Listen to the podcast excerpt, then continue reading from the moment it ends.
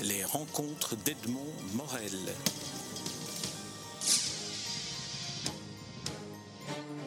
Daniel Salvatore Schiffer, je suis très heureux de vous rencontrer à nouveau à l'occasion de la publication d'un de, vos nouveaux livres, une biographie consacrée à Lord Byron, parue dans la collection Folio Biographie chez Gallimard. Vous êtes coutumier du fait, vous êtes presque un habitué de cette maison puisque vous, aviez, vous y aviez publié déjà un Oscar Wilde. Alors ma première question concerne justement cette maison d'édition et la manière dont, ça se passe. Vous avez été contacté pour un deuxième euh, projet de biographie ou bien c'est vous qui avez imposé, euh, convaincu Gallimard, Gérard de Cortance de, publier un essai consacré à, Byron ben, D'ailleurs, d'abord, je suis, peut-on dire, très ami de Gérard de Cortance, donc nous correspondons assez régulièrement. Euh, j'aime beaucoup ses romans. Euh, j'ai fait quelques critiques, quelques recensions de ses romans, notamment en France, en Belgique et au Luxembourg. Et donc, euh, il m'avait proposé lui-même en 2009 la biographie d'Oscar Wilde. Il se fait que j'avais rencontré justement à l'époque le petit-fils d'Oscar Wilde, Merlin Holland. Donc, je dois dire que ça s'est fait pratiquement naturellement. J'avais en plus publié en 2008 un livre qui s'appelait Philosophie du dandisme aux presses universitaires de France, qui est un sujet philosophique. Et donc j'ai proposé à Gérard de Cortance cette deuxième biographie pour sa collection de Lord Byron. Pourquoi? Parce que la dernière grande biographie digne de ce nom de Byron remonte à 1930, c'est-à-dire il y a 85 ans d'ici. Nous sommes en 2015. Et c'était par André Mauroy. C'était André Mauroy. Alors pourquoi est-ce qu'André Mauroy s'est intéressé à, Byron dans le fond? Il s'était intéressé, je pense, avant déjà à Shelley. Ça s'appelait Ariel ou la vie de Shelley. Donc euh, euh, Mauroy est un des grands biographes de la première moitié du XXe siècle en France, Académie française. Et donc il avait déjà publié pas mal de biographies, notamment Shelley. Et comme Shelley et Byron se connaissaient intimement, ils étaient très très amis. Eh bien, euh, donc, après avoir consacré la biographie à Shelley, a cru bon de le faire pour Byron. C'est une, excellente biographie. Ça s'intitule Byron, euh, Don Juan ou la vie de Byron, et c'est publié chez Grasset, réédité chez Grasset, dans les cahiers rouges, la collection. Il n'y a pas très longtemps d'ailleurs. Mais depuis 1930, depuis cette biographie de, de Mauroy sur Byron, plus rien en France sur Byron, et même dans l'espace francophone en général. Et donc j'ai proposé à Gérard de Cortance cette biographie de Byron parce que ça manquait dans le panorama éditorial francophone et je dirais même international. Il y a très peu de choses sur Byron, tout compte fait. À part quelques études très très pointues, l'une ou l'autre biographie par ailleurs excellente, mais en général ça manque. Et donc je l'ai proposé à Gérard de Cortance, qui l'a accueilli sans problème, d'autant qu'on peut dire que Byron est un des précurseurs de ce sujet qui m'est cher, qui est le dandisme.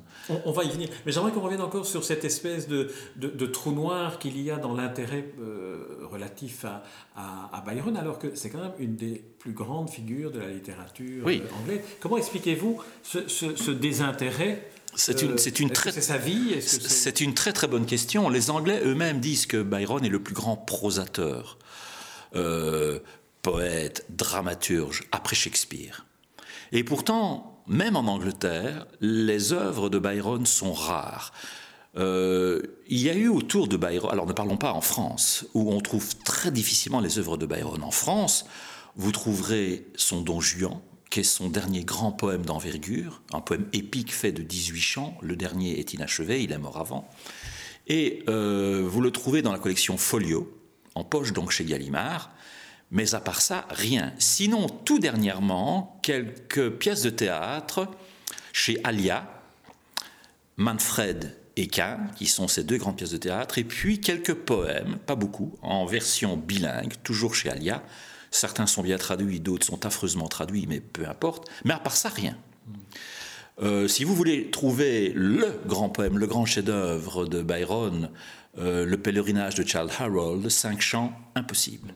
De même que son grand poème, Le prisonnier, le captif de Chillon, ou Le prisonnier de Chillon, impossible à trouver. Il y a une très très vieille édition bilingue, très bonne, mais introuvable aujourd'hui, mais que j'ai heureusement, chez Garnier Flammarion dans la, dans la première. Euh, euh, dans la, première version des Garnier Flammarion de poche. Mais à part ça, rien. Il n'est pas dans la Pléiade. Il y a une anthologie bilingue de la poésie anglaise en la Pléiade où il y a moins de 10 pages sur un livre qui en fait plus de 1000, moins de 10 pages consacrées à Byron.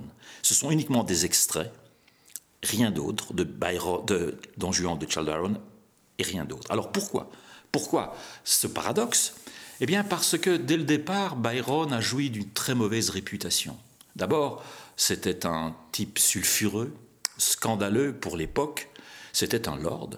Euh, il était à la Chambre des Pairs en Angleterre, à la Chambre des Lords. Euh, mais il n'a cessé de faire scandale, de défrayer la chronique par sa vie. Et donc, les lords eux-mêmes étaient gênés euh, de la présence de Byron.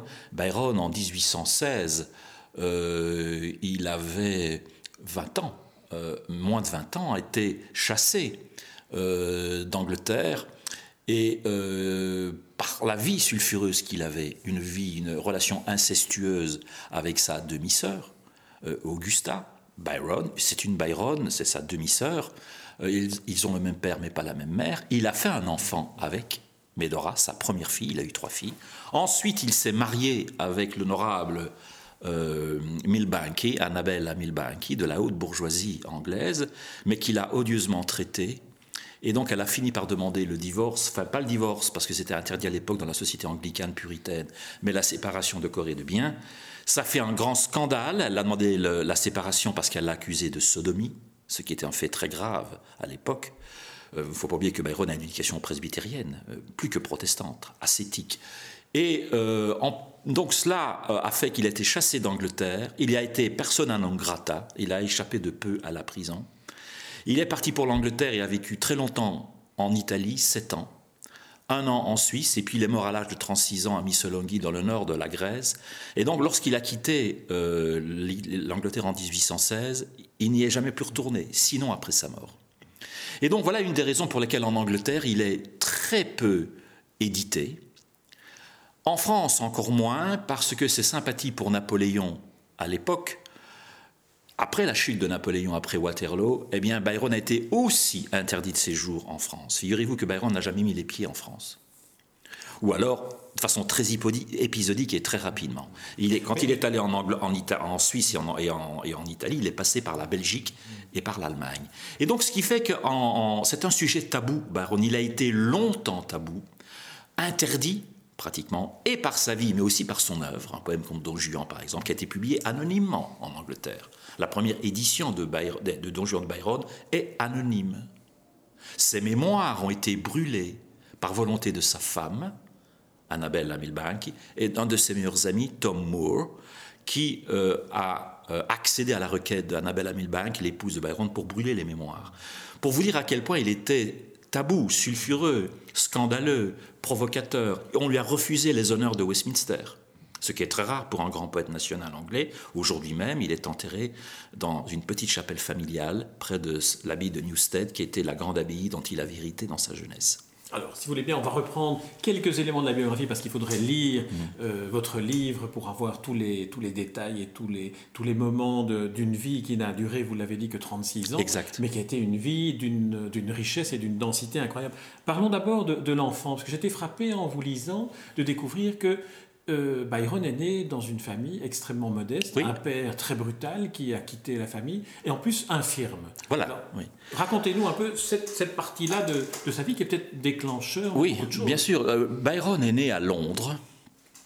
Et mais euh, le père de Byron, qu'on appelait Jack le Fou, Mad Jack en anglais, a quitté le foyer conjugal après avoir maltraité sa femme, c'est-à-dire la mère de Byron. Il a quitté le foyer conjugal lorsque le petit Byron avait trois ans. Byron ne s'en est jamais remis. Byron a toujours vécu un sentiment d'abandon par rapport à cet abandon de son père. Mais euh, ce père était un type violent, bagarreur, ivrogne, sans le sou, qui à un moment donné quitte le foyer conjugal et part pour la France et finit à Paris pratiquement comme clochard. On n'entendra plus jamais parler du père de Byron. Par parenthèse, le père de Byron est mort à 36 ans, l'âge exact auquel meurt George Gordon Byron, Lord Byron lui-même.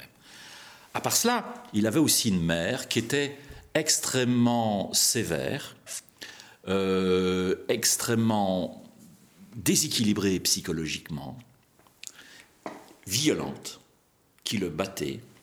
Et Byron, en plus, est né avec un pied beau. À l'âge de un an, sa mère, lorsqu'il commence à marcher, se rend compte qu'il a un pied beau, elle lui met donc pour redresser entre guillemets ce pied beau des linges extrêmement serrés, ça ne marche pas, elle lui achète euh, des semelles compensées chez un, euh, c'est un chausseur, un orthopédiste spécialisé dans la chose, donc ça ne marche pas. Elle finit par lui mettre des moules en bois, un moule en bois sur son pied droit, qui était le pied infirme, pour lui redresser, ce qui lui a procuré des douleurs terribles lorsqu'il était petit. Il est élevé par une nounou, qui était une, aussi une presbytérienne très très sévère, qui lui imposait la lecture de la Bible. Et donc Byron a eu une enfance extrêmement difficile. Un père absent, violent, une mère qui le tyrannisait, une éducation presbytérienne extrêmement rigoureuse, et en plus son infirmité, qui lui a procuré un complexe d'infériorité, notamment par rapport aux femmes, extrêmement sévère. Ce n'est qu'à l'âge de 10 ans, lorsque son grand-oncle meurt, qu'il devient lord, parce qu'il hérite du titre de cet homme qu'il n'avait jamais vu. Mais Byron était le seul héritier de cet homme-là. Donc lorsque son grand-oncle meurt, il hérite du titre de lord, sixième lord ou baron Byron, mais n'hérite, ne prend possession des biens patrimoniaux, c'est-à-dire les terres, les manoirs, les châteaux et l'argent, qu'à l'âge de 21 ans, c'est-à-dire à sa maturité. Mais jusque-là, jusqu'à l'âge de 21 ans, il a vécu relativement modestement et pauvrement, à tel point que sa mère ne savait même pas payer le loyer à Londres, et telle est la raison pour laquelle elle émigre vers le nord, vers Nottingham, euh, qui est une petite ville de province en Angleterre, la mère de Byron est d'origine écossaise, c'est une Gordon, d'où le nom de Byron, George Gordon Byron. Et donc il vit à Nottingham son enfance, euh, puis va à l'université à Cambridge, mais ne devient véritablement Lord Byron que lorsqu'il fait son premier exil, qu'il quitte l'Angleterre. Euh, euh, après un chagrin immense dû à la perte d'un de ses chiens, Botswain, et puis son deuxième exil, alors, lorsqu'il est carrément chassé, banni d'Angleterre. Mais effectivement, la vie l'enfance de Byron est relativement modeste au départ. Alors, à 21 ans, là, il a, il a hérité à l'âge de 10 ans du titre. À 21 ans, il hérite à ce moment-là de la fortune, une fortune colossale, colossale à l'époque, et donc sa vie se, se transforme radicalement. Euh, est-ce que c'est à, à, ce moment-là qu'il commence à, écrire D'où lui vient finalement le, la, vocation d'écrire, la nécessité d'écrire? Il a écrit ses premiers poèmes. Son tout premier poème est dû à un chagrin d'amour. C'est avec une de ses petites cousines. Il a toujours eu la fibre incestueuse, Byron. Avant de tomber follement amoureux de sa demi-sœur, Augusta, c'est la seule femme qu'il ait véritablement aimée, il était amoureux de deux cousines dans son enfance. Et surtout, Margaret Parker, lorsqu'elle meurt, il est frappé par la déchéance, la pourriture du corps. C'est une femme, c'est une jeune fille qu'il a aimée. Il la compare à un arc-en-ciel, un de ses très beaux poèmes. Et puis il est frappé par le fait que cette beauté, que cette jeunesse doivent se corrompre et, euh, pourrir. Alors il fait un très beau poème d'ailleurs, mais très lugubre sur la mort, sur euh, euh, le dépérissement du corps. Et ces poèmes seront publiés dans son tout premier recueil qui s'appelle Heures d'oisiveté. Hours of Illness en anglais. Mais ces poèmes sont très mal accueillis par la critique. On dit que c'est mal écrit, que c'est morbide déjà. Il se taille déjà une réputation de poète romantique mais sombre, ce que j'appelle le romantisme noir. Suite à cela, il écrit une série de satires, de critiques euh, vraiment très sévère, euh, euh, il égratigne de façon extrêmement véhémente les critiques anglais, mais il devient vraiment Byron l'écrivain lorsqu'à la mort de son chien Botswain, qu'il il aimait autant qu'il détestait les hommes, Byron était un grand misanthrope, aussi un grand misogyne, tout cela dû à cause, de, son père et de sa mère, eh bien, à la mort de son chien Botswain, il est tellement ravagé, il ne dort plus, il ne mange plus, il dépérit, qu'il finit par quitter l'Angleterre pour aller changer les idées. Et là, c'est son premier exil vers Constantinople, ce qu'on appelle le voyage d'Orient. C'est le grand tour, à l'époque, ce qu'on appelait le grand tour. Et donc, il part pour Constantinople. Et à son retour de Constantinople, il publie notamment Le Corsaire, qui fait partie des cinq contes orientaux. Et Le Corsaire lui donne immédiatement une aura, une célébrité. Il dit dans une, dans une de ses lettres Je me réveillais célèbre du jour au lendemain. Le Corsaire, lorsqu'il a été publié, a été vendu le jour même de sa publication à Londres à 10 000 exemplaires, ce qui pour l'époque est énorme. Donc Byron est très beau, malgré son pied beau, il est très beau, il est très célèbre, il commence à être riche, les femmes s'intéressent à lui, Il commence à être riche, euh, il l'a été à 21 ans. Hein. Oui, c'est ça, mais ça correspond pratiquement, Oui. ça Ah, correspond pratiquement à son voyage en. Orient. C'est oui. grâce à cet argent qu'il peut faire ce voyage d'ailleurs. hein. Donc ça, c'est concomitant. Et donc, euh, il est beau, riche, célèbre. Trois qualités qui font que les femmes euh, sont en pamoison. Elles tombent littéralement, elles s'évanouissent à son passage. Et il, se marie donc avec Annabella Milbank et parallèlement, il a cette relation incestueuse avec euh, euh, Augusta, mais c'est son voyage en Orient et ses contes orientaux et le corsaire qui le rend célèbre. Et là naît véritablement, non pas le poète, mais l'écrivain, puisque là ce sont des contes. Ensuite, deuxième période importante, c'est lorsqu'il est banni d'Angleterre suite à ces scandales, à la fois avec sa demi-sœur et sa femme qu'il bat, qu'il maltraite, etc.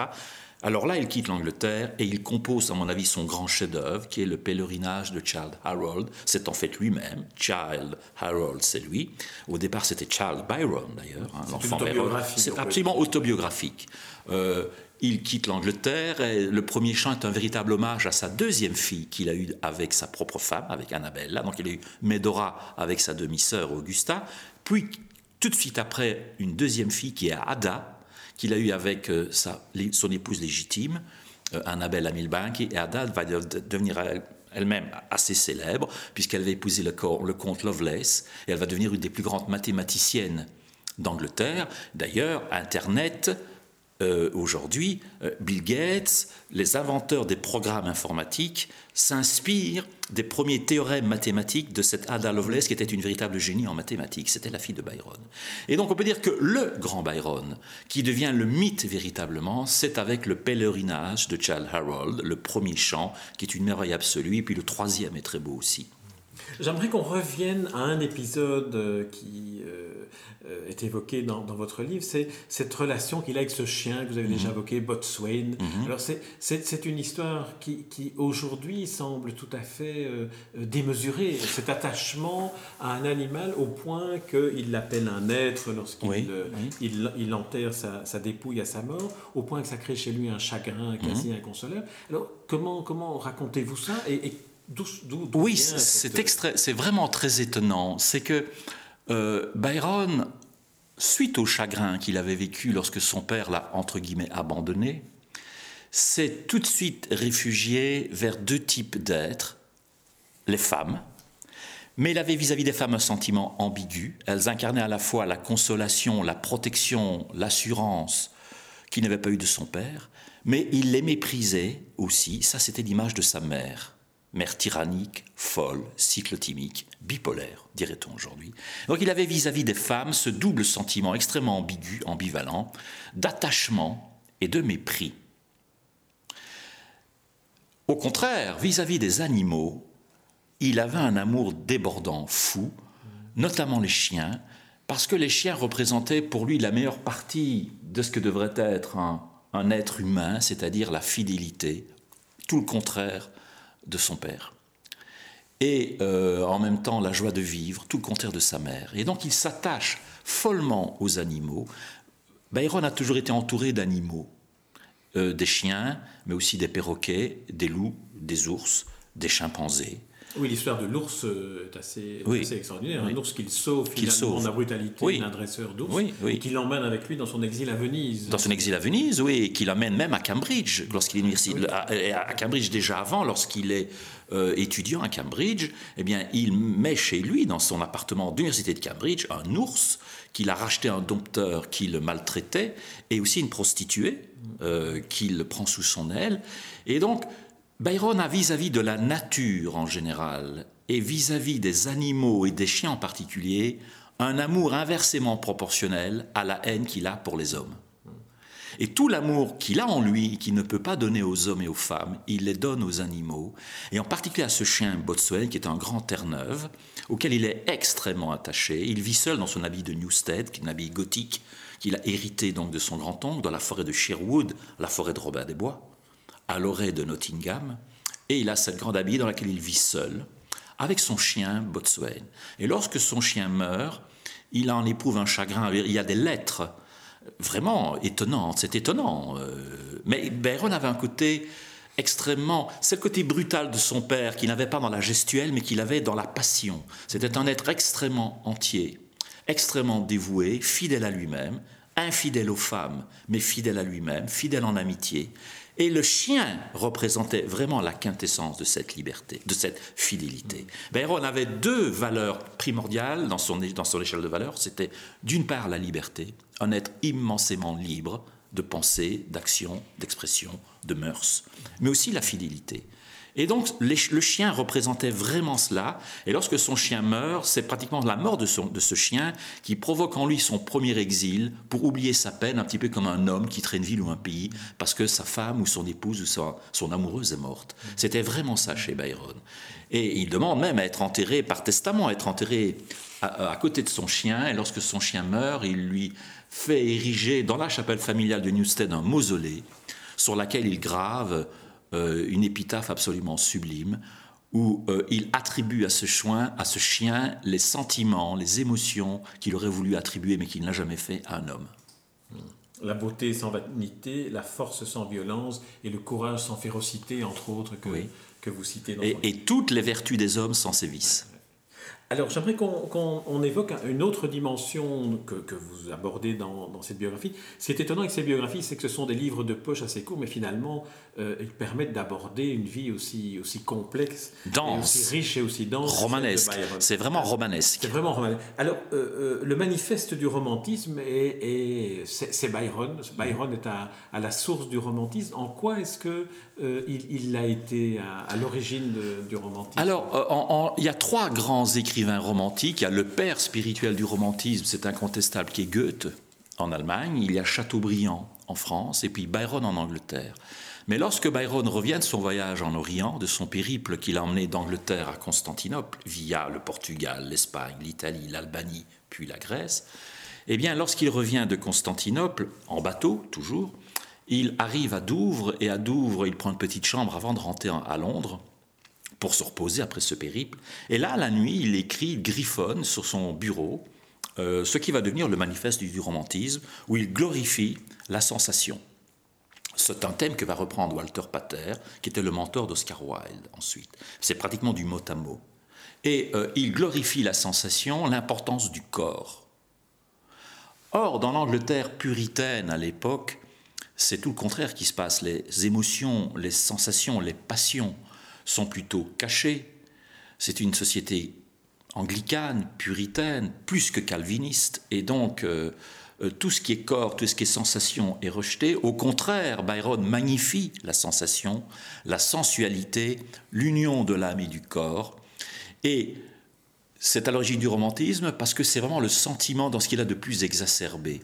C'est la passion, la passion amoureuse, l'amour, la mort, le sentiment de la nature, tous les sentiments extrêmes sont condensés dans ces cinq lignes où il parle de la sensation et de l'agitation, l'agitation de l'esprit.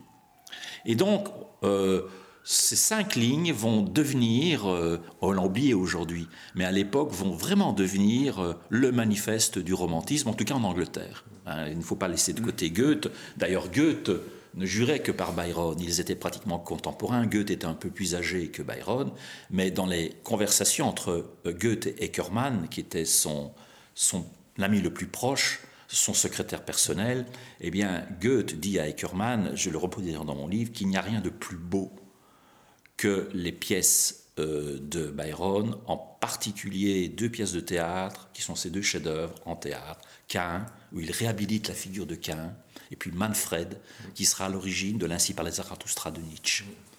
Vraiment qui est on ne peut plus romantique.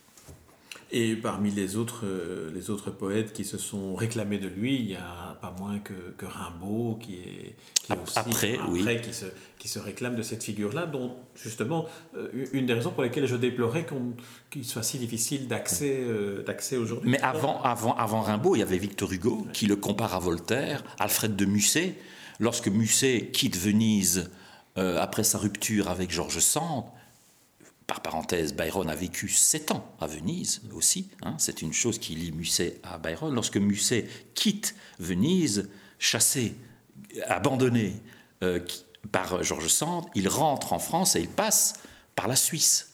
Et il va sur les traces et sur les pas de Byron. Et il écrit un poème absolument magnifique, peu connu, mais qui sont dans les œuvres complètes dans la Pléiade de Musset, qui est tout un poème à la gloire de Byron.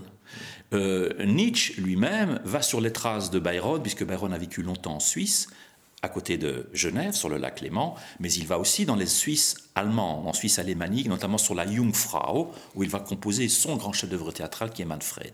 Eh bien, Nietzsche va sur les pas de Byron comme Musset l'avait fait. Nietzsche va notamment à Sils-Marie, près de Saint-Moritz, et il écrit une lettre en disant qu'il veut composer une œuvre dans le style de Manfred. Ce sera ainsi par les Zarathustra. Alors, évoquons maintenant euh, ce séjour en Suisse de, Byron, et, ça nous permettra aussi d'évoquer son amitié avec Shelley, notamment mhm. la, naissance, la genèse de, euh, de Frankenstein. Oui. Alors, racontez-nous.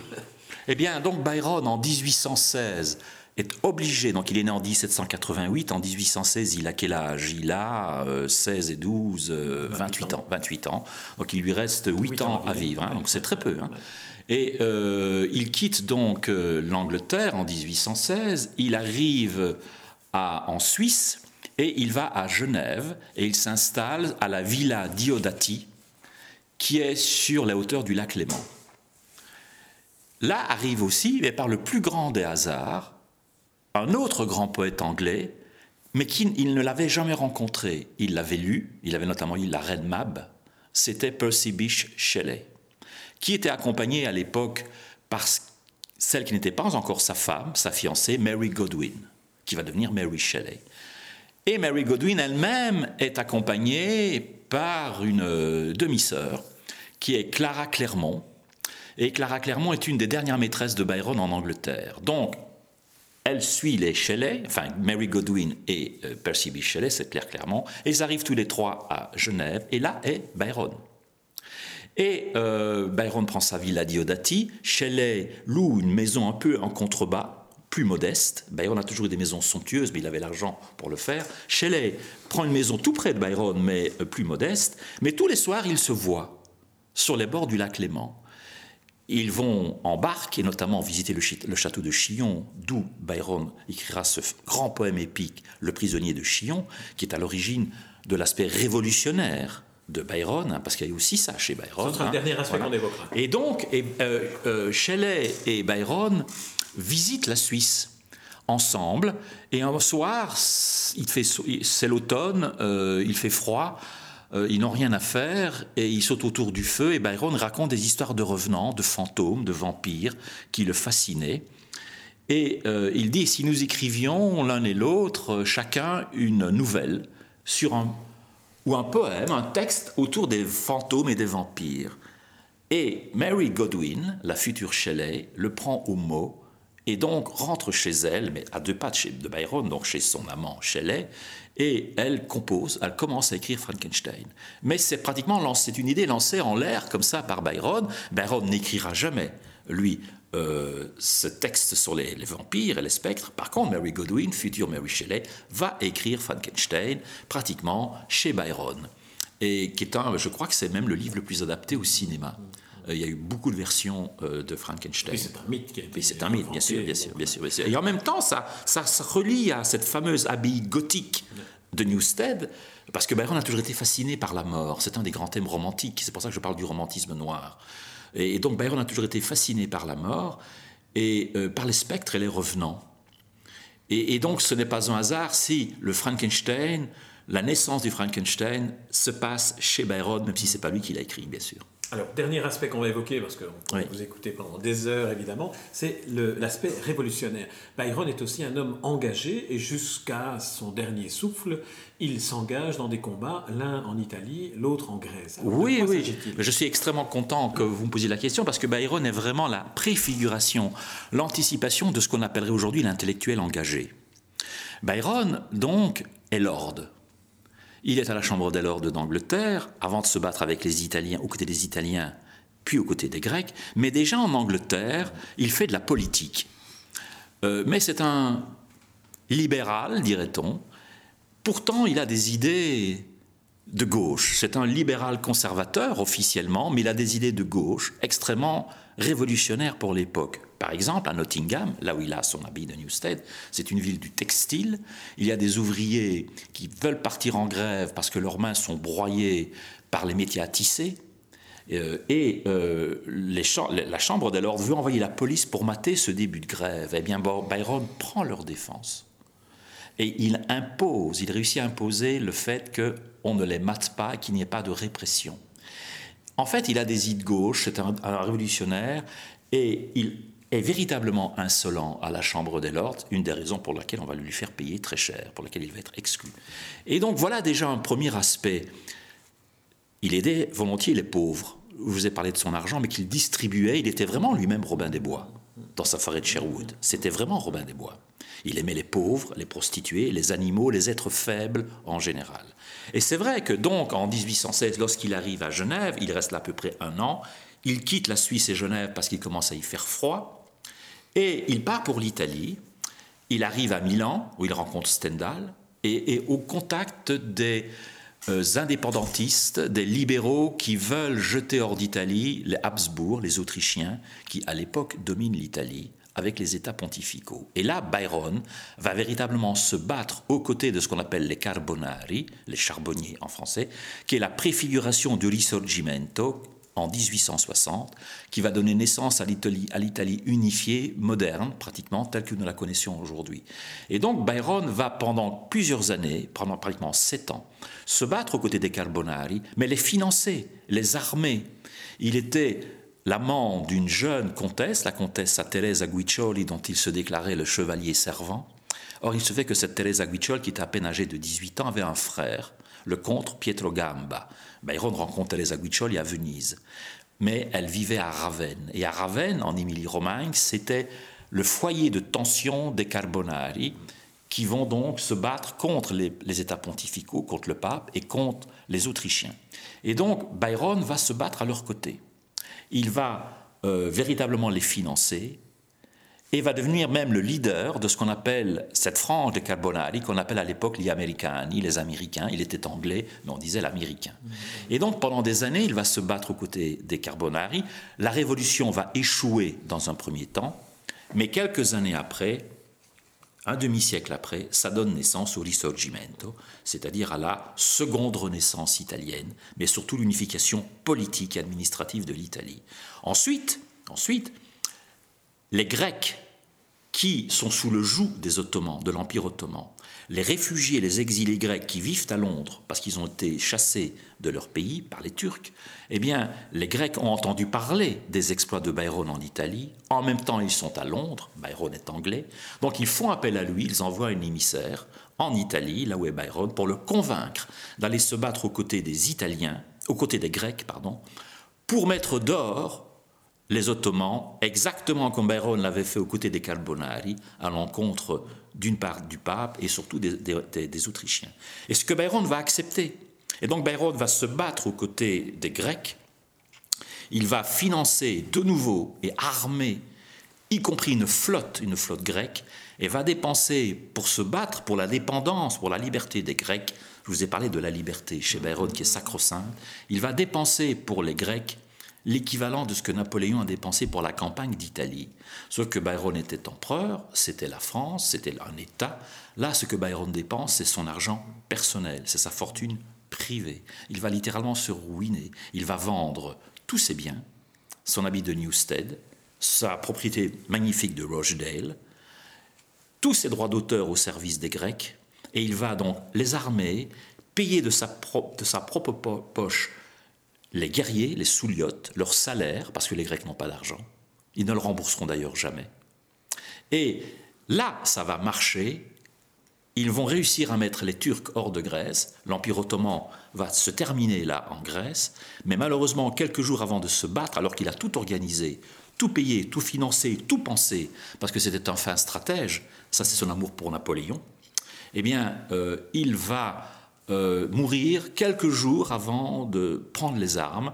Il va mourir de la malaria à Missolonghi, parce que Missolonghi est entouré, donc c'est une cité lacustre, la mer, la mer n'est pas loin, la flotte turque est tout autour, la flotte ottomane est tout autour, il veut casser le blocus turc, mais malheureusement, comme c'est une cité lacustre, elle est infestée de moustiques et de rats, ce sont des marais, et il contracte la malaria, qu'il avait déjà contracté quelques années avant à Venise, où sont les, les Oustagnantes, là aussi, la lagune. Et donc, à Venise, il en avait réchappé, il n'en réchappera pas à Missolonghi. Et quelques jours avant de se battre, de prendre vraiment les armes en main, il va mourir de la fièvre des marais, la malaria, et euh, va devenir, à cause ou grâce à cela, un véritable mythe.